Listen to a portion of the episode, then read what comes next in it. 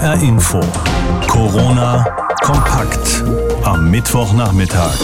Bundesforschungsministerin Anja Karliczek von der CDU hat einen Plan. Sie will, dass sich medizinische Forschung an deutschen Universitäten künftig besser vernetzt, um den Kampf gegen Corona effektiver zu machen.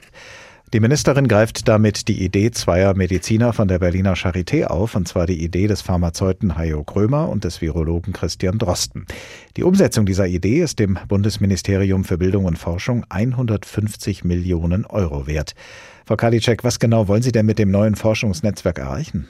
Ja, wir wollen mit dem Forschungsnetzwerk erreichen, dass sich die gesamte Universitätsmedizin in unserem Land sehr eng vernetzt um Erkenntnisse, die sie haben, zum Beispiel aus therapeutischen Maßnahmen, die sie bei Schwerstkranken, die das Coronavirus haben, also diese therapeutischen Maßnahmen rausstellen und natürlich dann eben auch nutzen können, um selber weiter daran zu arbeiten. Also es geht im Wesentlichen darum, dass gerade auch bei Schwerstkranken, wo eben, ich sag mal, verschiedene Mechanismen vielleicht wirken, dass das in Deutschland ganz schnell bekannt wird, damit jede Klinik im Grunde den besten Standard und den bekanntesten Standard sowohl bei den Therapien als auch in der Versorgung, also auch in der Pflege, dass sich diese Dinge viel schneller verbreiten. Und dadurch können wir vielleicht dem einen oder anderen auch noch mal helfen, der sonst droht zu sterben.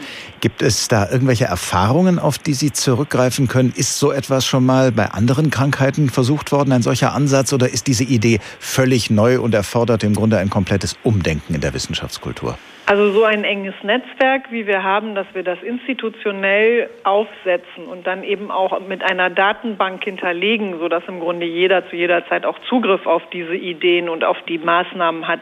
Das gibt es noch nicht. Was es natürlich schon seit vielen Jahren gibt, die Universitätsmediziner kennen sich zum großen Teil, dass sie informell sich auch gegenseitig im Grunde erzählt haben, wenn sie irgendwas ausprobiert haben. Es geht ja bei vielen Dingen darum, unter dem Stichwort sogenannter Heilversuche werden ja immer gerade auch Schwerstkranke, werden Medikamente, die für eine Krankheit nicht unbedingt zugelassen sind, auch mal getestet auf ihre Wirkung.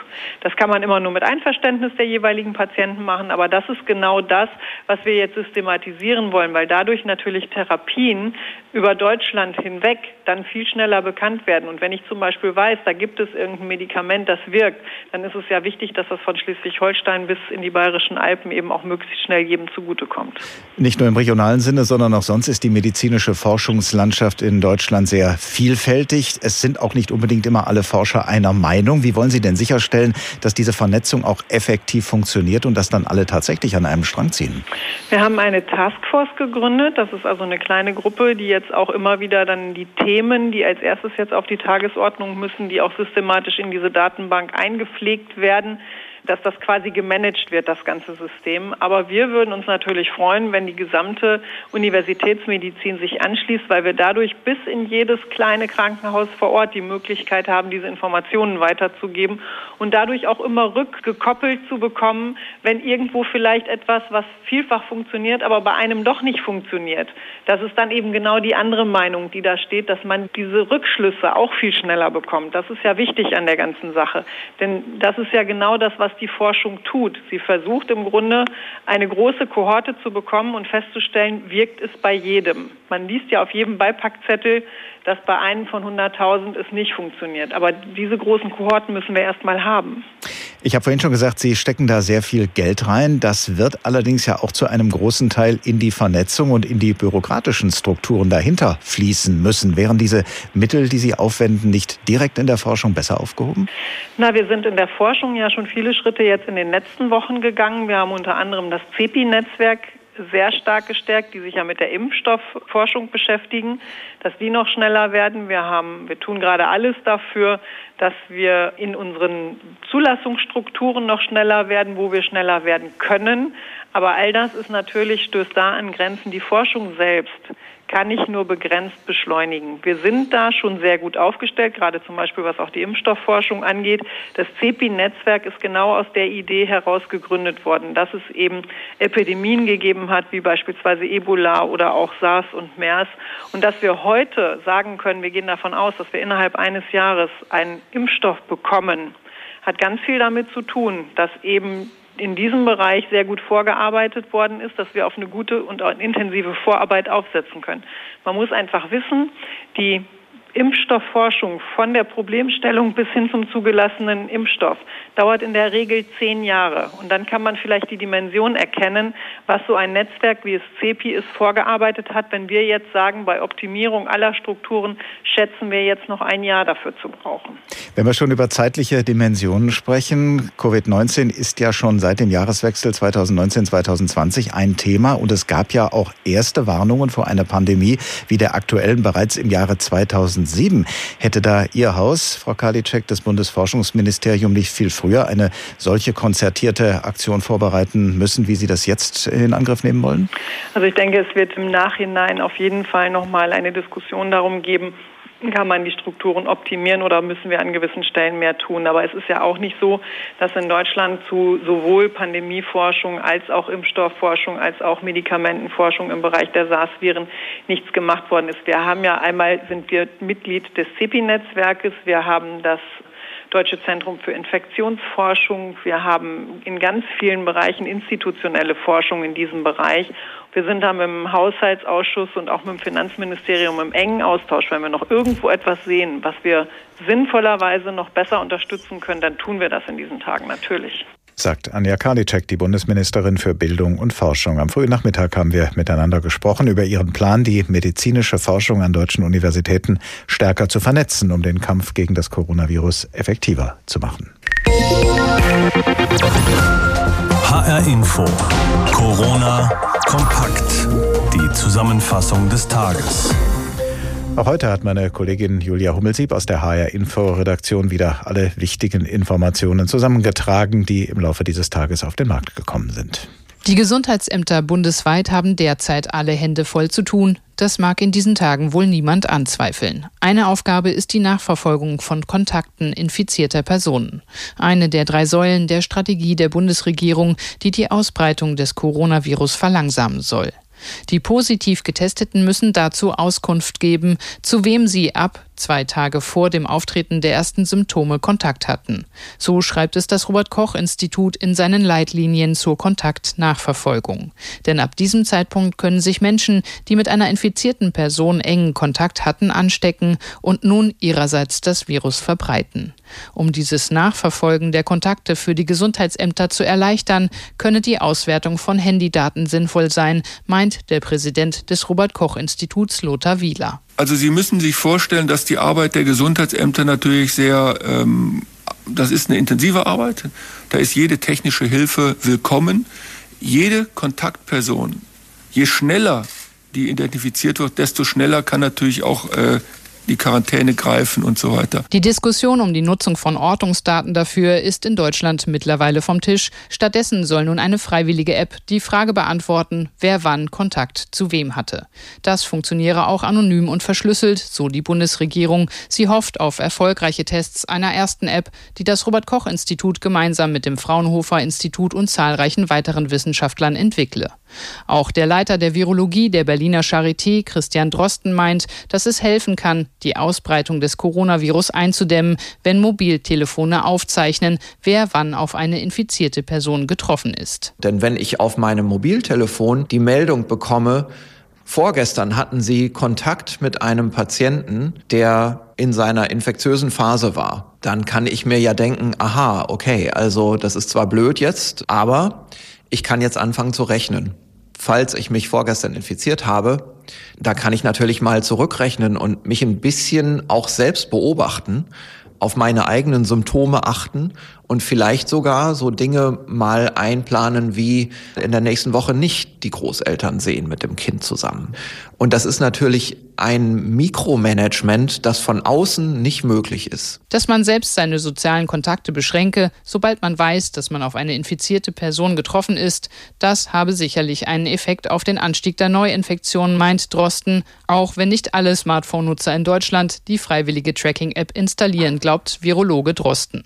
Allerdings müsse der Großteil der Bevölkerung mitmachen. Ich kann sagen, als aufgeschlossener Bürger, ich muss dazu kein Virologe sein, würde ich das für mich sofort freischalten und würde das als Ergänzung und Verbesserung der Situation erleben. Und ich bekomme natürlich auch ein Sicherheitsgefühl dadurch. Wenn ich das Gefühl bekomme, dass die überwältigende Mehrheit der Bevölkerung da auch mitmacht, dann bin ich ja auch in der Lage zu sagen, aha, ich habe heute schon wieder keine Warnmeldung bekommen. Das gibt mir ja auch ein sichereres Gefühl. Doch gerade in diesem Punkt, also beim Sicherheitsgefühl der Menschen, glaubt Alexander Kekulé, Leiter der Mikrobiologie am Uniklinikum in Halle, eher an eine größere Verunsicherung. Im Interview mit dem MDR bemängelt Kekulé, dass der Kreis der Personen, die gegebenenfalls in Quarantäne müssten, viel zu groß werde, weil die Mobilfunk-App die Art des Kontakts nicht einschätzen könne. Jetzt stellen Sie sich mal vor, am Flughafen, da gibt's auch immer diese Sicherheitsscheiben, die so vier Meter hoch sind, damit man also nicht rein und raus kann, wo man nicht soll. Jetzt stellen Sie sich vor, der eine steht links von der Scheibe und der andere rechts von der Scheibe. Die wären natürlich im Handy-Tracking genau am gleichen Ort. Aber tatsächlich könnten sie sich auf keinen Fall angesteckt haben in der Situation. Und solche Beispiele gibt's ganz viele, sodass man eine Unmengen von Daten bekommen würde, die also zum großen Teil völlig sinnlos sind. Und das normale Verfahren, was die Gesundheitsbehörden ja auch immer wieder sehr erfolgreich in Deutschland angewandt haben, dass sie sagen, wir müssen Interviews führen, wir müssen die Leute fragen, was für Kontakte sie hatten. Ich finde, das ist völlig ausreichend. Da braucht man nicht so eine Pseudosicherheit durch ein Handy-Tracking. Denn das Coronavirus ist als Tröpfcheninfektion zwar hoch ansteckend, aber für eine Ansteckung müssen dennoch bestimmte Dinge zusammenkommen. Zum Beispiel ein mindestens 15-minütiges Gespräch von Angesicht zu Angesicht oder das Missachten der Abstandsregel. Die wichtigsten Informationen des heutigen Tages zum Thema Corona zusammengefasst von meiner Kollegin Julia Hummelsieb. HR Info. Corona kompakt am Mittwochnachmittag. Bis nach den Osterferien bleibt es so, das war keine Überraschung, was heute Ministerpräsidenten und Bundeskanzlerin beschlossen haben. Das haben wir alle schon Leuten hören seit dem vergangenen Wochenende. Aber jetzt ist es eben offiziell, die Kontaktsperren bleiben erstmal, genauso wie die Läden und Restaurants, Cafés und so weiter zubleiben. Zweieinhalb Wochen geht's also so noch weiter bis zum 19. April und selbst dann werden wir nicht auf einen Schlag wieder normalen Alltag bekommen. Genauso wie die Läden und Restaurants, Cafés und so weiter zubleiben. Zweieinhalb Wochen geht's also so noch weiter bis zum 19. April und selbst dann werden wir nicht auf einen Schlag wieder normalen Alltag bekommen. Auch der Kanzlerin geht es nicht anders als vielen in Deutschland. Sie ist weiter im Homeoffice und nimmt an Telefonkonferenzen teil.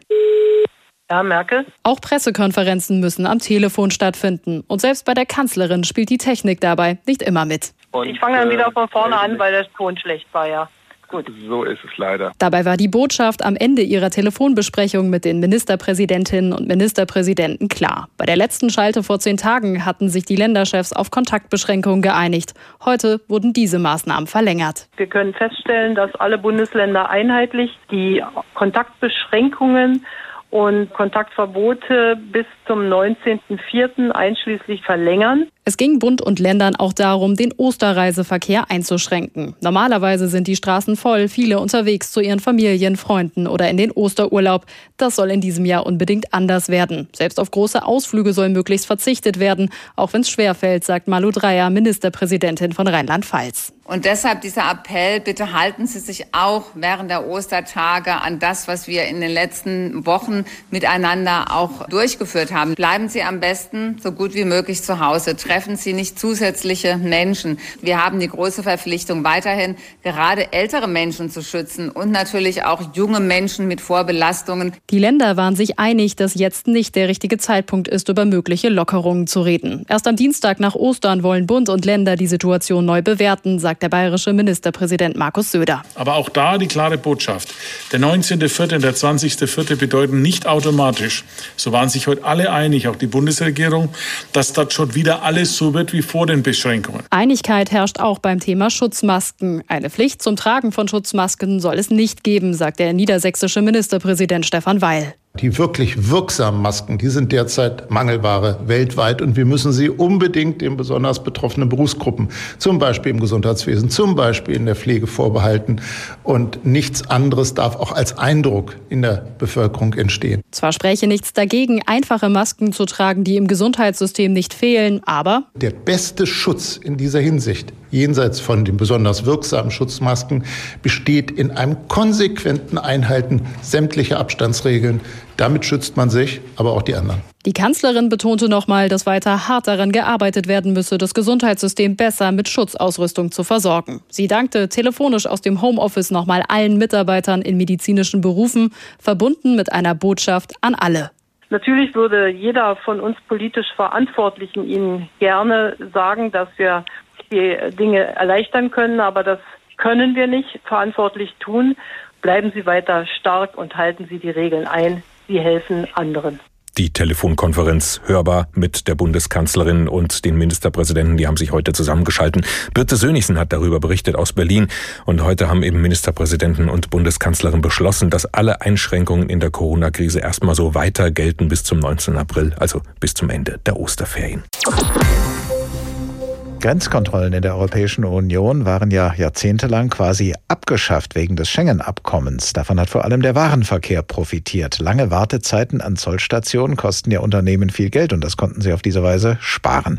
Jetzt in der Corona-Krise sind Grenzkontrollen wieder eingeführt worden an einigen innereuropäischen Grenzen. Und das Bundesverkehrsministerium ist gerade damit beschäftigt, die Probleme zu lösen, die daraus entstehen. Aus Berlin berichtet Johannes Frevel. Der freie Warenverkehr ist eine Säule des wachsenden Wohlstands in der Europäischen Union. Weiterhin gut läuft es trotz Corona-Krise etwa von und nach Dänemark, den Benelux-Staaten, Frankreich, der Schweiz oder Österreich. Staus bremsen jedoch an den Grenzübergängen nach Polen oder Tschechien zahlreiche Lastwagen mit Waren.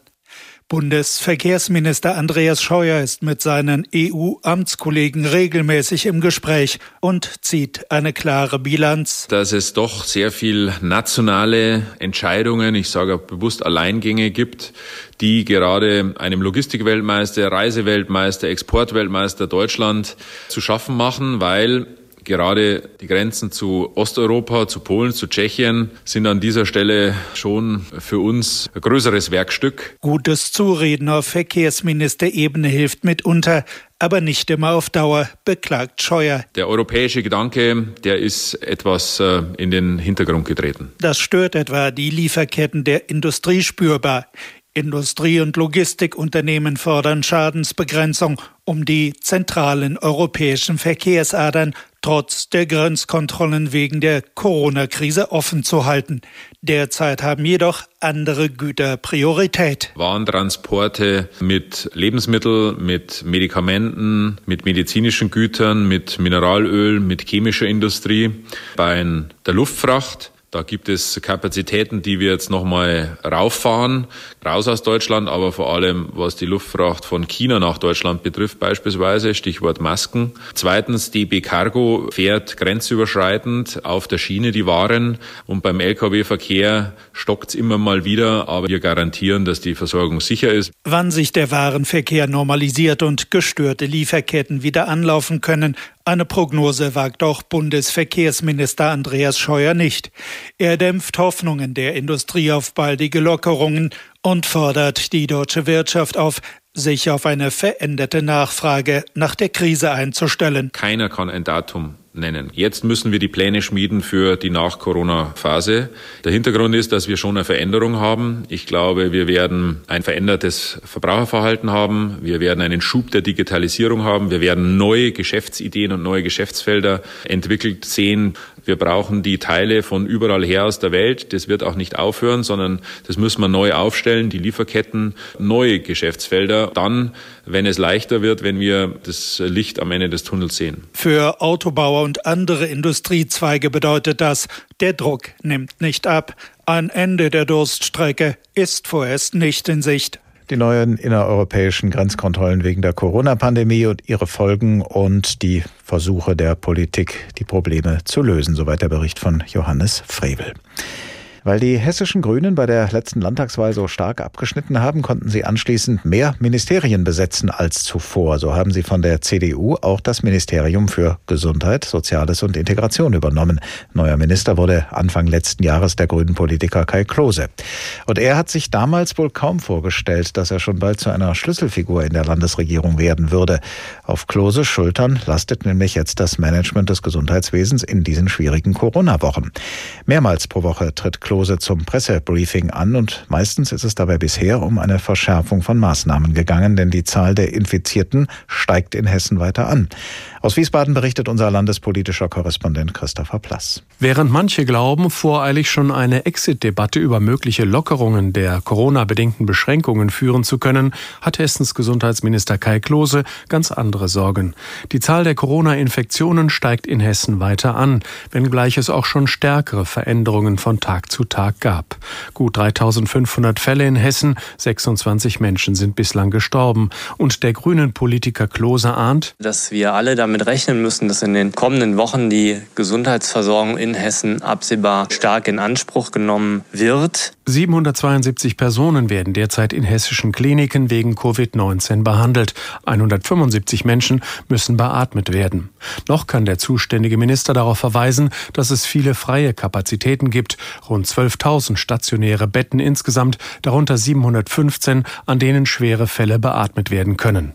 Verschärft hat die Landesregierung die Maßnahmen zum Beispiel in Krankenhäusern und Altenheimen. Klose zufolge war das Besuchsrecht in Krankenhäusern, Entbindungseinrichtungen, Pflegeeinrichtungen, Altenheimen und ambulanten Wohnformen ja bereits eingeschränkt gewesen auf eine Stunde und einen Besucher pro Tag.